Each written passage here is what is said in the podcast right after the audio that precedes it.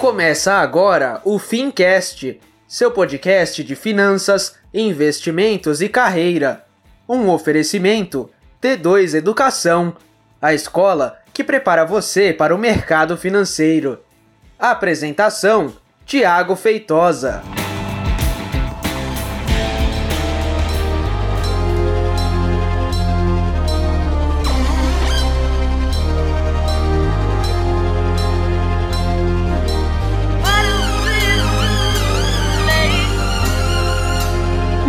Bem, seja então muito bem-vindo e seja muito bem-vinda a mais um episódio do Fincast. Eu sou o Thiago Feitosa. Aliás, se você ouve o Fincast, você já sabe, né, que eu sou o Thiago Feitosa, mas eu repito porque vai que chegou alguém novo. Cheguei! Não sabe muito bem o que está acontecendo. Olha só, esse episódio é patrocinado pela T2 Educação, que é a nossa escola que prepara você para o mercado financeiro. Hoje eu tenho um convidado especialíssimo aqui, que é a mente brilhante por trás do site Top Invest. É o senhor Kleber Stanfin. É assim que pronuncia? É Stumpf, mas tá, passou bem perto, passou bem perto. E aí, galera, tudo beleza? Esses caras, eles têm uns nomes, Kleber Stumpf. Da onde que sai esse nome, Kleber? Poxa, eu sou alemão nato, só que se você olhar pra minha cara, não tem nada de alemão. Uma cara de japonês, meu. Poxa, mas é sobrenome alemão na veia. Legal. Gente, ó, para você que não conhece o Kleber, ele é a mente brilhante por trás do site Top Invest. Tá? O site da Top Invest é um site que está no mercado aí há muito tempo. Ele tem centenas de artigos a respeito de certificação, a respeito de mercado financeiro. Tem um canal do YouTube gigantesco. Aliás, diga-se de passagem, é o maior canal do YouTube a respeito de certificação. Eu tô querendo chegar ali perto dele, mas não, não consegui ainda. Tem um aplicativo que é muito legal, um monte de questões. E ó, tudo isso na faixa fria. Eu não sei como é que ele paga as contas dele, mas isso aí é outra história. Poxa, já ouvi o Thiago choramingando, né? Vamos se inscrever lá, T2 Educação no YouTube.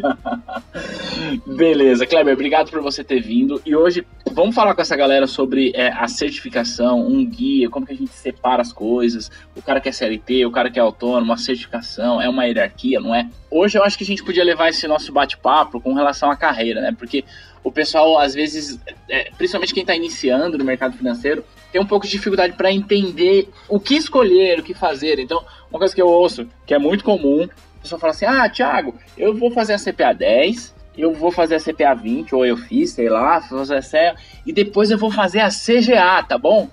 Aí eu falo, por que você vai fazer isso? Não faz nenhum sentido isso. Então, mas isso porque a, o pessoal tem umas. Eles criam na cabeça uma certa hierarquia de certificação, de que essa é melhor que essa e tal. Não, agora eu tenho a CEA, agora eu vou fazer o agente autônomo de investimento. Why? Por quê? Não faz sentido nenhum. Vamos falar sobre isso hoje, Cleber? Vamos falar sobre isso. Eu tô sempre muito dentro das faculdades e eu acho que falta um norte pra galera, tá?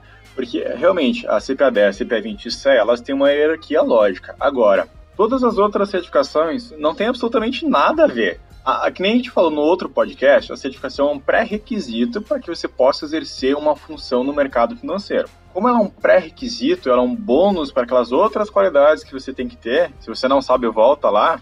Cada certificação serve para uma coisa. Se eu faço core, eu vou exercer uma profissão. Se eu faço a CPA20, vou fazer outra coisa. Por diante. É mais ou menos assim, né? O cara se formou em Direito, fez lá cinco anos de faculdade de Direito, Aí ele vai lá, fez o exame da ordem e passou.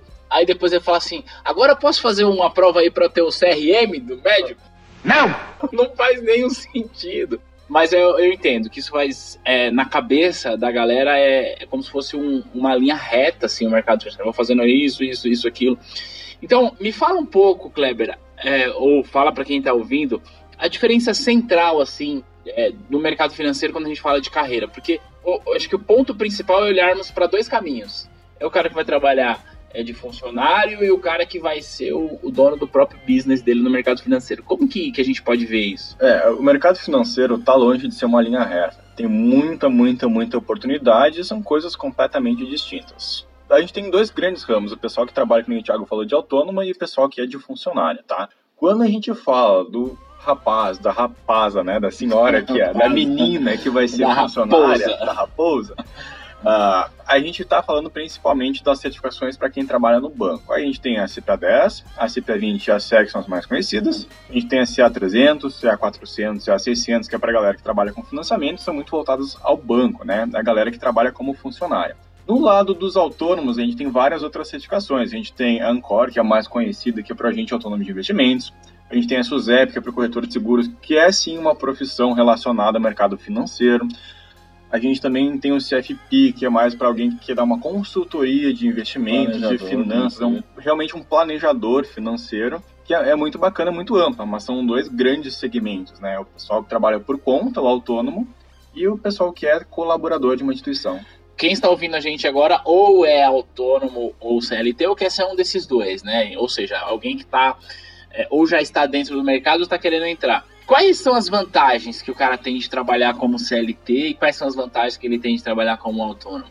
Olha, eu não diria nem que são vantagens ou desvantagens, são mais diferenças, tá? Por exemplo, quem trabalha como CLT ele tem algumas obrigações e tem alguns benefícios, né? Por exemplo, ele tem que cumprir horário, ele tem que usar o código de investimento da instituição financeira, ele tem uma hierarquia, ele vai ter um chefe ao qual ele vai ter que respeitar, vai ter que seguir as metas. E, em compensação, ele tem salário fixo, tem vale alimentação, tem benefícios como participação nos lucros. Agora, quem trabalha por conta não tem absolutamente nada disso, né? É por conta, como diz o próprio nome, né? Ele vai ter que acordar cedo ou acordar tarde uma decisão dele, como ele vai se vestir uma decisão dele. Não tem nada de renda garantida, se ele não vender produto nenhum, ele não recebe dinheiro nenhum também, então são diferenças, não diria vantagens ou desvantagens. Ah, legal. No, mas aí no caso autônomo, o ponto é o seguinte, né? Você não tem salário, certo? Isso pode ser bom, como pode ser ruim. Para algumas pessoas não ter salário é bom, porque ela vai construir o próprio salário dela e não tem limite. O agente autônomo pode ganhar dois mil reais por mês? Pode ganhar 10? Pode ganhar 100 mil por mês? É esse que é o ponto, né? Quando você é autônomo, você cria o seu limite. É, quando é autônomo, uma coisa muito importante chamar atenção também é que no começo da carreira você vai ter que pagar para trabalhar.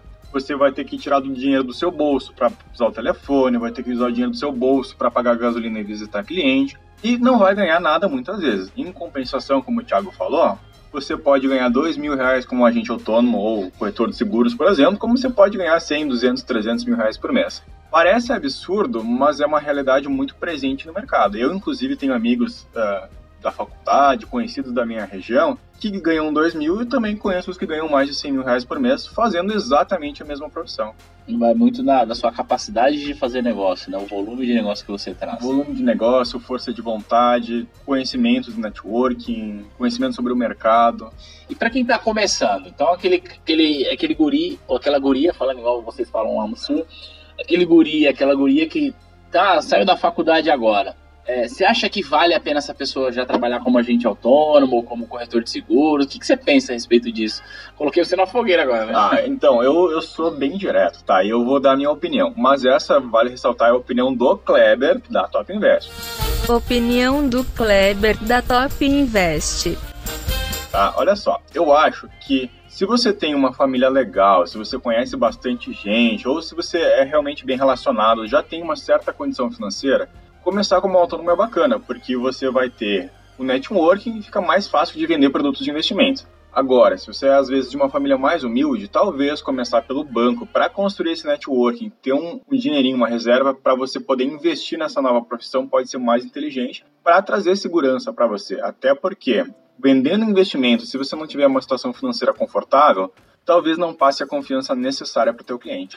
E isso é uma coisa importante, né? Porque por mais que o cliente não saiba da sua situação financeira, ele sente quando você não está confortável. Porque pensa o seguinte: imagina que você está aí mais quebrado que arroz de terceira, certo? Um nome não sei aonde, aquela zona. Aí você vai atender o cara que vai sentar na sua mesa e vai falar assim: ó, eu vim aqui investir 3 milhões de reais. Você me recomenda? Claro que você vai recomendar porque você estudou e você conhece os produtos. Mas emocionalmente é difícil você lidar com isso. Fala, porra, estão cortando a minha luz, esse cara jogou 3 milhões na minha mesa.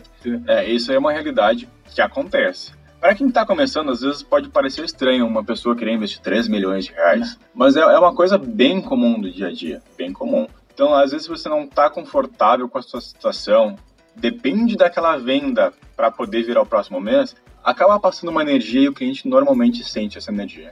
Ó, deixa eu fazer uma fofoca aqui para vocês. Vocês viram o Kleber falando que 3 milhões é bem comum, ó. Eu, se eu fosse você, tentava colocar o Kleber na sua carteira aí como cliente, porque o bicho tá podendo aqui, meu.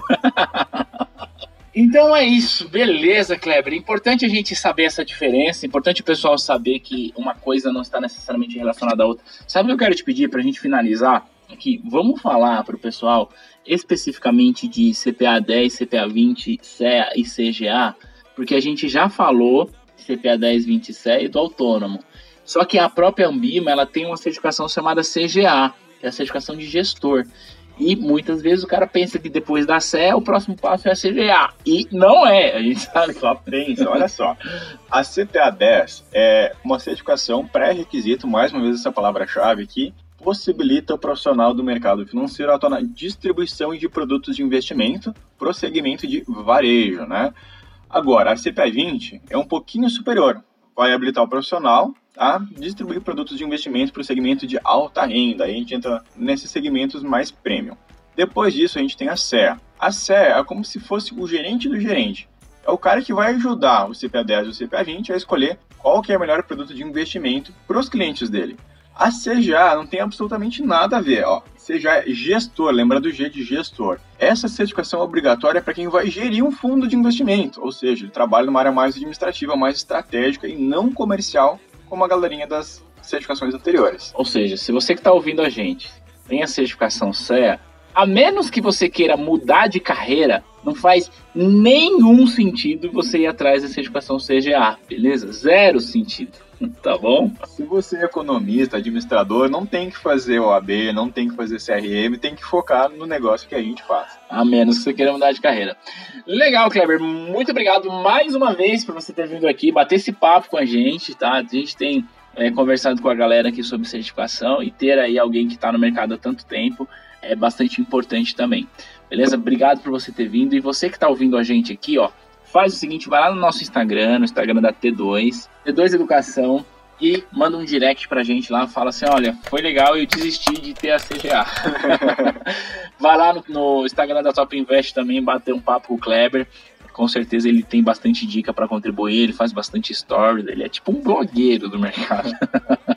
Poxa, vai, vai lá, arroba Top Invest Oficial, manda um direct para mim, eu respondo todo mundo, ninguém fica sem resposta. E me conta lá, qual certificação você decidiu fazer? Abandonou você já, vai fazer a CE, não vai? Conta lá para mim. Beleza, gente, ó, a gente conversa lá no Instagram e também aqui no próximo episódio. Beleza? Um grande abraço para você e tchau!